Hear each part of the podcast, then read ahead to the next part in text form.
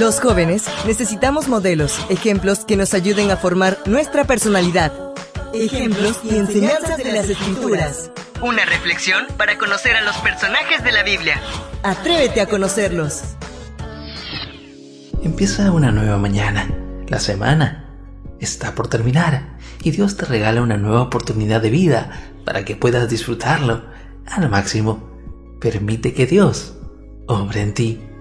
Para hoy, la matutina de jóvenes trae como título En el nombre de Jesús. El texto bíblico lo encontramos en el libro de Juan capítulo 14 versos 13 al 14 que nos dice, Todo lo que pidan al Padre en mi nombre lo haré, para que el Padre sea glorificado en el Hijo. Si algo piden en mi nombre, yo lo haré. Estábamos congregados en el culto de oración cuando vi que ella entró a la iglesia y se sentó en el último banco. Como el templo era largo, la invité a que viniera más adelante y se uniera al pequeño grupo que estaba congregado esa noche. Accedió de mala manera y con el ceño fruncido se sentó cerca de nosotros. Yo había leído tan solo un texto de la Biblia cuando ella se mostró incómoda y con angustia nos gritó, ¡Ayúdenme! Como mostraba las características propias de una persona con posesión demoníaca, le pedí a los presentes que la rodeáramos y a los ancianos de iglesia que cada uno tuviera una oración. Al final, oraría yo. En el nombre de Jesús, rogamos a nuestro Dios que liberara a esa mujer y que la socorriera del peligro que estaba viviendo. Dios nos escuchó.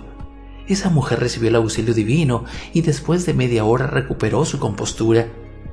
La interrogué para saber qué le había pasado y nos relató que luego de sentarse donde ella lo había indicado, comenzó a sentir que alguien la ahogaba y trataba de matarla. La expresión de su rostro y su semblante habían cambiado cuando se retiró del templo aquella noche.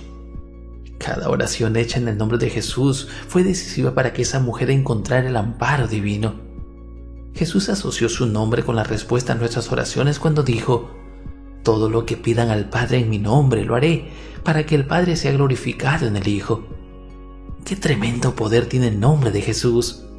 Orar en su nombre implica aceptarlo como Salvador y Señor, manifestar su amor hacia los demás y buscar que nuestro carácter se parezca al suyo. Orar en el nombre de Jesús es mucho más que una frase al final de la oración. Es orar y creer en sus promesas, buscar su sabiduría y aceptar su voluntad en nuestra vida. Qué poderoso es orar en el nombre de Jesús. Qué bendición resulta que nosotros, sus hijos, tengamos el privilegio de orar cada día en su nombre para que las riquezas celestiales sean nuestras.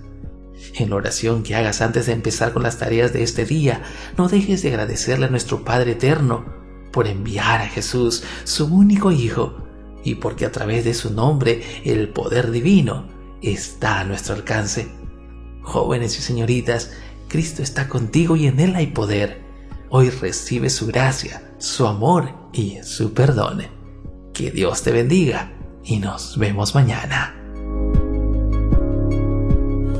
Devoción matutina para jóvenes. Ejemplos y enseñanzas de las Escrituras. Una presentación de Canaan Seventh Day Adventist Church and DR Ministries. Hasta la próxima.